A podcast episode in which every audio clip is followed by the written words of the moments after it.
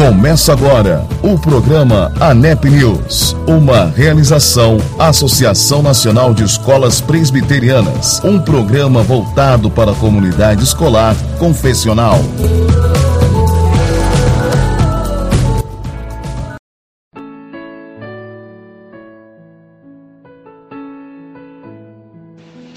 Olá, olá! Que bom que você chegou até aqui. É com muita alegria que eu, presbítero André Azevedo, inicio a edição de número 28 neste primeiro de dezembro de 2021, com muita gratidão ao nosso Deus. Que bom que eu tenho a sua companhia. Fique conosco, compartilhe com 5 a 10 amigos e vamos fazer a audiência do ANEP News crescer ainda mais. Muito obrigado pela sua companhia e a nossa programação hoje está incrível. Neste mês de dezembro, a BEE, no dia 9 do 12, no dia 9 de dezembro, das 16 às 17 horas, fará uma live, um evento online sobre tecnologias disruptivas e seus impactos nos modelos de negócio de instituições educacionais. Você terá mais informações no site da ANEP, no nosso grupo e nas nossas redes sociais e também na página da abee.org.br.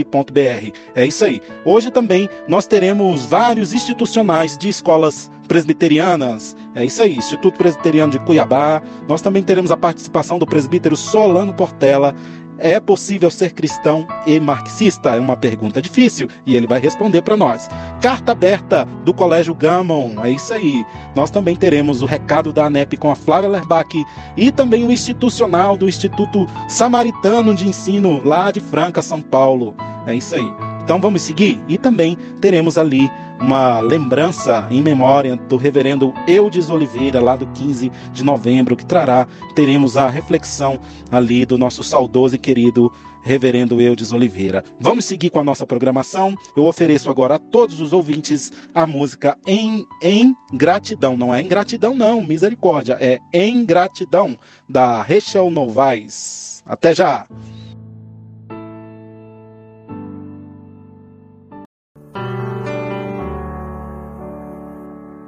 Em gratidão eu canto a ti com coração. Venho adorar minha alma está bem junto a ti. És meu Senhor meu Salvador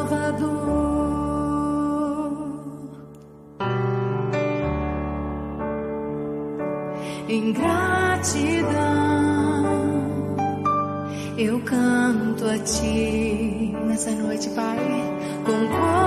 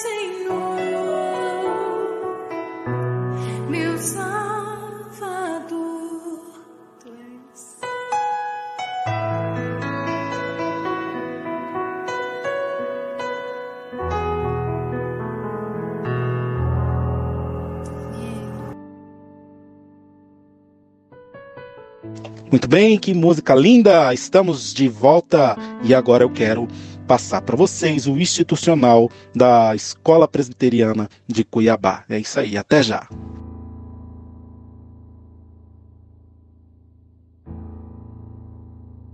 A Escola Presbiteriana de Cuiabá tem como missão promover a formação intelectual e emocional com alta capacidade de competitividade de mercado, norteada pelos princípios cristãos, agregando assim valor à sociedade. Através de uma estrutura ampla e confortável, alinhada a um sistema de ensino forte e inovador, conquistou em seus 30 anos de serviço à comunidade cuiabana credibilidade e reconhecimento em seu compromisso com a excelência, tendo a Bíblia como regra de fé e prática. Acreditando que a família é um projeto de Deus, trazem seus resultados o desenvolvimento de pessoas criativas e inovadoras que agregam valor à nossa sociedade.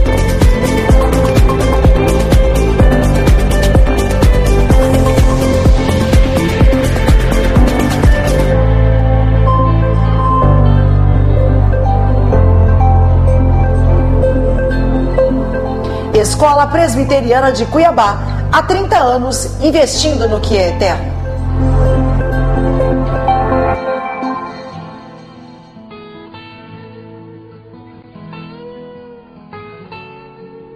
Lá vem pergunta difícil. É possível ser cristão e marxista? É contigo, presbítero Solano Portela, que é lá de São Paulo, lá do Andrew Jumper, em São Paulo. Ele vai responder essa pergunta para nós. É isso aí, até já.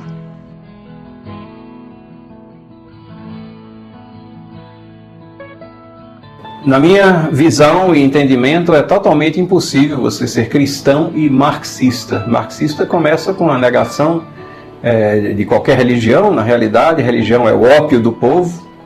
Né? Religião significa religar-se né, com alguma coisa e só existe uma maneira, né, um único caminho.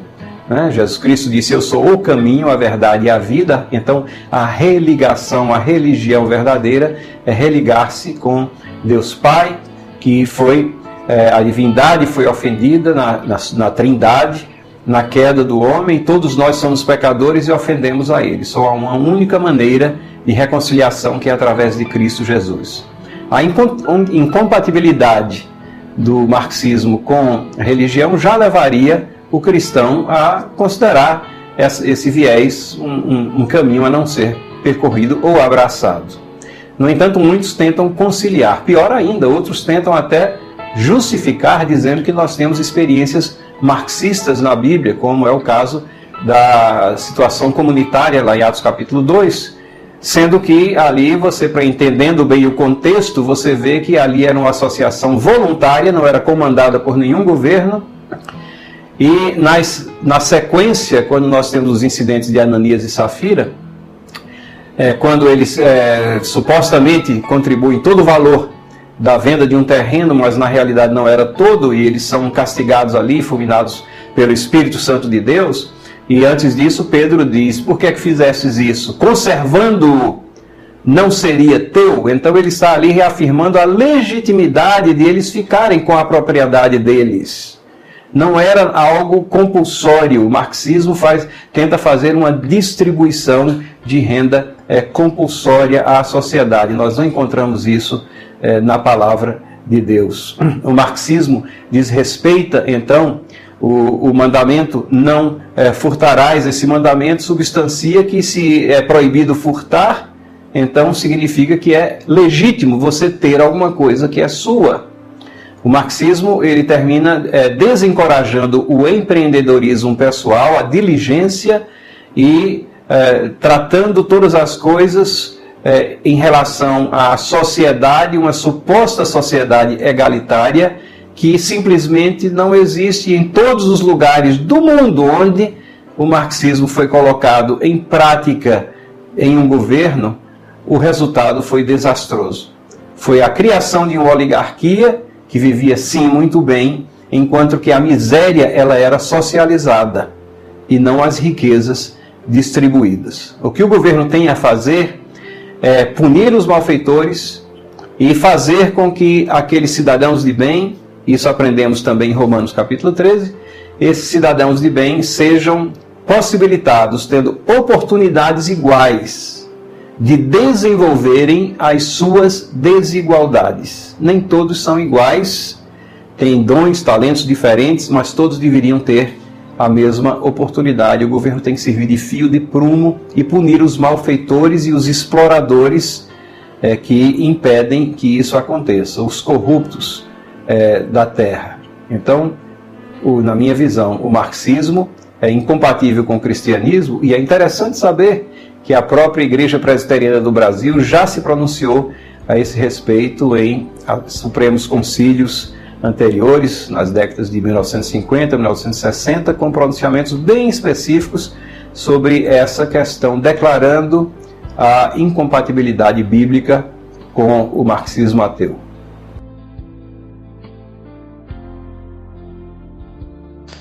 Muito bem, muito bem, estamos de volta e agora eu quero oferecer a vocês a carta aberta do Colégio Gamon, lá de Lavras, Minas Gerais. É isso aí. Um abraço a todos do Gamon.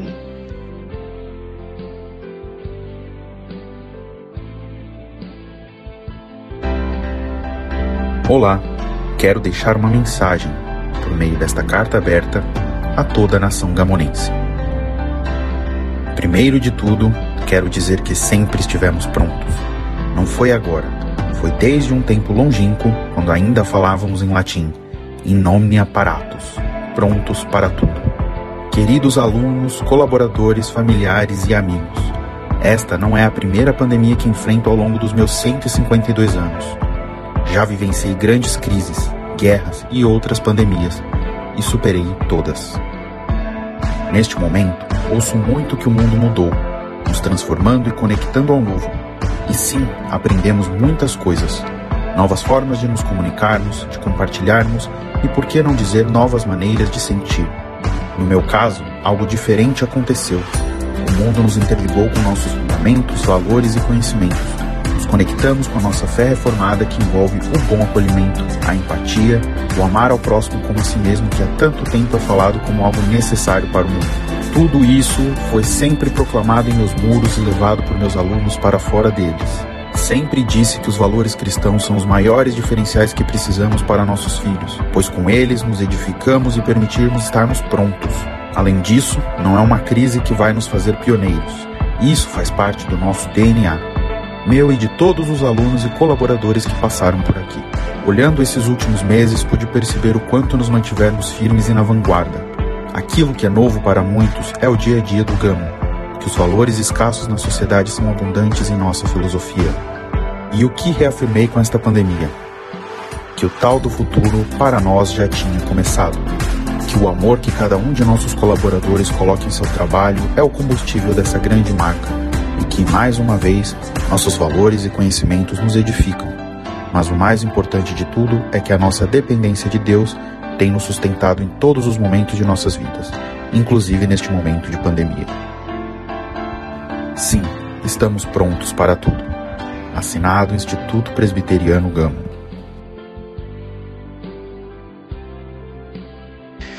Estamos de volta e agora eu quero convidar a nossa amiga Flávia Lerbach com um recadinho da NEP.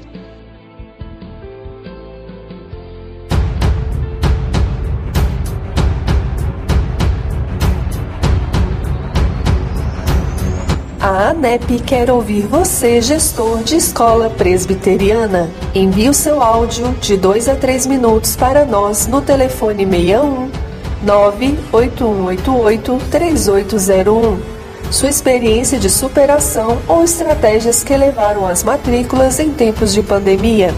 Sua experiência será muito importante para todos nós. A MEP, aqui você tem voz. Telefone 61 98188 3801 61 98188 3801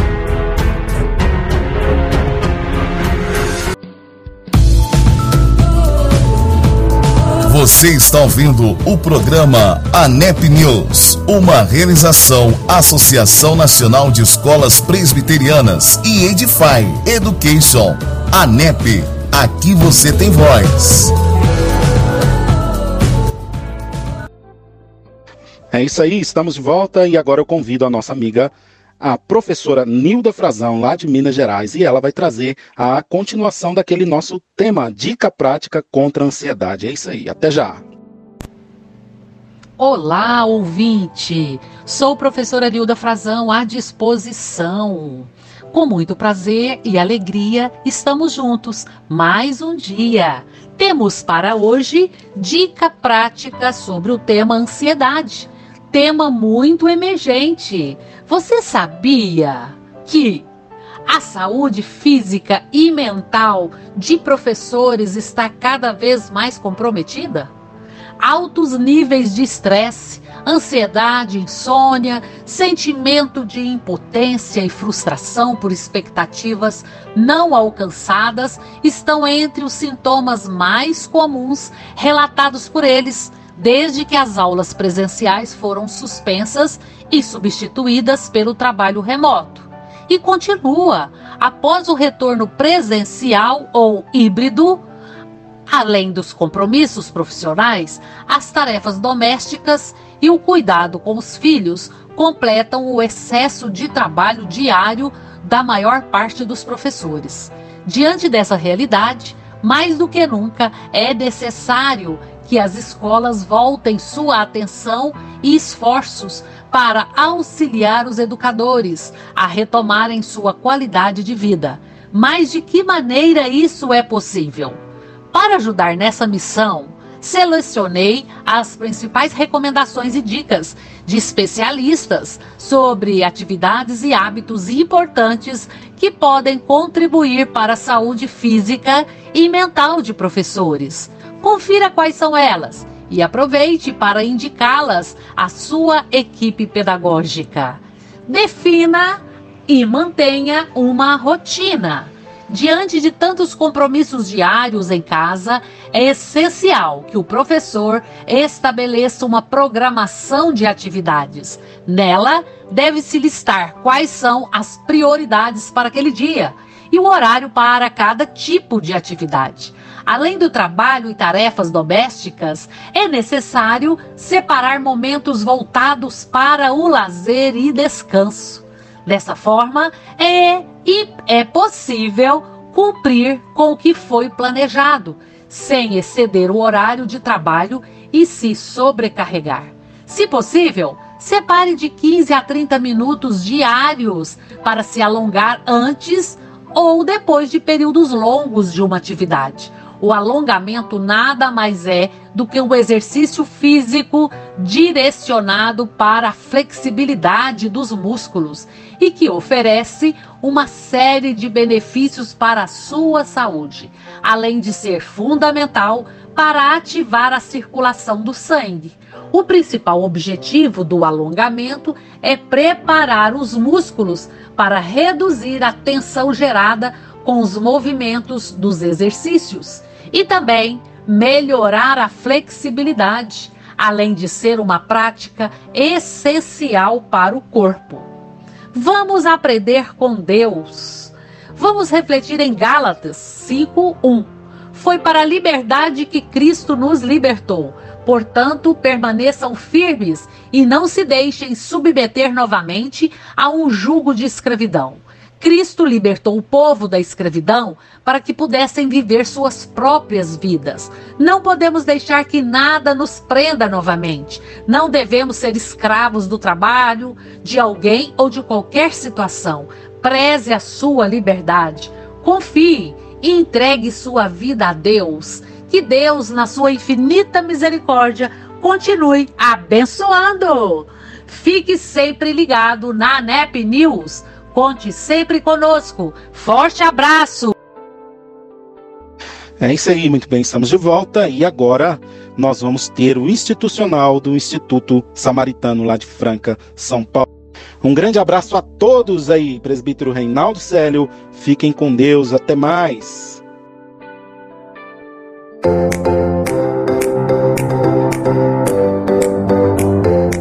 Instituto Samaritano de Ensino.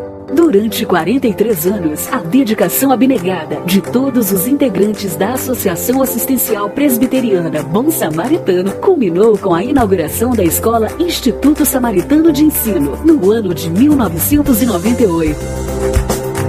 Dos 174 alunos matriculados naquele primeiro ano letivo, hoje, passados 15 anos, são mais de 900 alunos matriculados, além dos bolsistas do Centro Educacional Bom Samaritano. Desta forma, o Instituto Samaritano gera recursos que são revertidos aos SEBs 1 e 2, onde são atendidas aproximadamente 360 crianças com extensão de suas famílias. O Instituto Samaritano de Ensino possui mais de 20 mil metros quadrados, quadros de esporte, sendo uma coberta, praça de alimentação, pomar, horta, playground, auditório para 211 pessoas e estacionamento para mais de 100 veículos. Com metodologias específicas para cada faixa etária escolar, o Instituto Samaritano utiliza desde a sua inauguração o sistema positivo de ensino, contemplando seu material didático impresso e digital. Contamos com avançada e completa estrutura, laboratórios de ciências e física, salas de informática, salas de dança e música, portal positivo na internet, apostilas impressas e digitais, biblioteca e muito mais. E tudo isso tem nos garantido há mais de 10 anos o título Top of Mind Franca na educação infantil e ensino fundamental. O processo de aprendizagem é uma relação de confiança entre alunos e professores, pais e a escola. Aqui esta confiança é evidente através dos resultados de muitos alunos do ensino médio, que ano após ano vem se destacando nas maiores e melhores universidades do país. Assim reconhecemos que a vida oferece oportunidades a todos e é a escola que faz a diferença.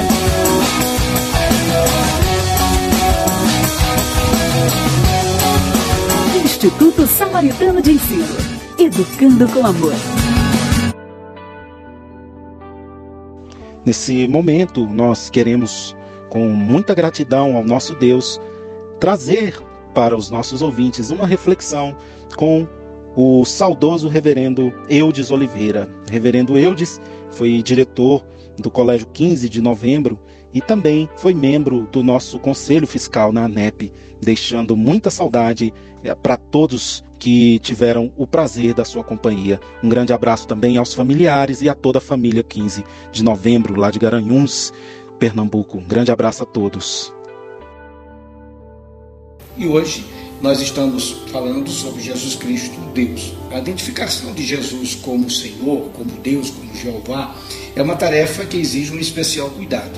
Para tanto, nós vamos dividir o assunto em sete elucidações principais. Primeiro, o nome de Deus. O nome pessoal de Deus, a gente vê lá em Êxodo capítulo 3, versículo 1 a 6, quando ele diz que eu sou, é o mais frequente usado nas Escrituras foi também atribuído diretamente a Jesus, em Romanos capítulo 10, versículo 9. Em várias ocasiões, os escritores do Novo Testamento aplicaram as passagens referentes ao nome de Deus diretamente a Jesus. Você pode comparar o texto de Joel, capítulo 2, versículo 32, com Romanos, capítulo 10, versículo 13, e o Salmo 110, versículo 1, com Filipenses, capítulo 2, versículo 9 a 11. Tanto Deus como Jesus são chamados de pastor do seu povo. O Salmo 23 diz que o Senhor é o meu pastor. Em João capítulo 10, Jesus disse que ele é o pastor. Esses nomes apresentam o Senhor que tem preocupação por suas ovelhas. A confissão de que Jesus é Senhor foi provavelmente a primeira confissão de fé da igreja. Romanos capítulo 10, versículo 9. O segundo ponto é a glória de Deus. A glória de Deus é intransferível, como afirma o profeta Isaías. Agora, se a glória de Deus é intransferível e no Novo Testamento apresenta Jesus como manifestação da glória de Deus, podemos deduzir ser Jesus o próprio Deus. Terceiro ponto, adoração a Deus. Orações são dirigidas diretamente a Cristo passagem de adoração no contexto do Novo Testamento, especialmente no livro é, de, também do Velho Testamento são transferidas a Yahvé para Cristo. Os evangelistas registram a atitude de adoração do povo em relação a Jesus. Ao, ao quarto, o ato da criação de Deus. Todas as coisas passaram a existir por meio dele. E ele, Jesus, que sustenta e mantém todas as coisas. Nele, o universo está destinado ao seu objetivo. Ele é o começo e também a consumação da nova criação de Deus. Salvação. Ao nascer, foi Jesus como aquele que salvaria o povo dos pecados dele. A gente pode ler isso lá no livro de Mateus, capítulo 1, versículo 21. O anjo diz assim: Ela dará luz a um filho e lhe porás o nome de Jesus, porque ele salvará o seu povo do pecado dele. E Jesus reivindicou para si o poder de conceder perdão. Ele evidenciou o seu poder ao ressuscitar dos mortos. Por meio dele, a vida eterna é concedida a todos os que creem nele. Outra colocação, a sexta, o juízo de Deus. A realeza é atributo divino que Cristo exerce com maestria, pois as Escrituras, tanto do Antigo como do Novo Testamento, cantam o reinado do Messias. A realeza do Messias sempre foi tipificada no reinado de Davi, no governo teocrático. A tarefa de executar juízo era do rei. É, Jesus Cristo não somente tem a palavra final sobre o destino dos homens, como também é justo em tudo o que faz na terra. E finalmente, o testemunho de Deus. Considerando que Jesus Cristo é plenamente Deus, como já temos visto, é fácil entender o sentido de tais palavras. A nós só nos resta obedecer. Disse Jesus: Vós sois meus amigos, se fazeis o que eu vos mando. É imprescindível que você creia que Jesus Cristo é Deus e que ele o amou a ponto de dar a própria vida por você. Deus o abençoe, que a palavra do Senhor possa fazer, se fazer presente na nossa vida. Tenham todos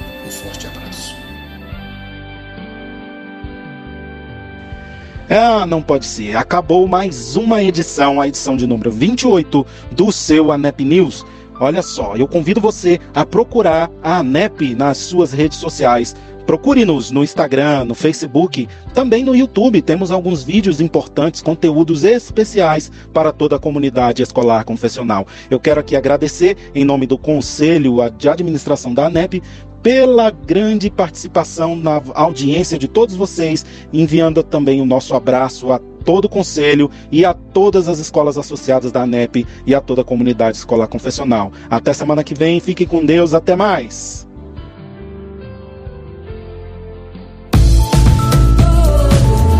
Chegamos ao final do programa ANEP News, uma realização Associação Nacional de Escolas Presbiterianas, um programa voltado para a comunidade escolar confessional. ANEP, aqui você tem voz.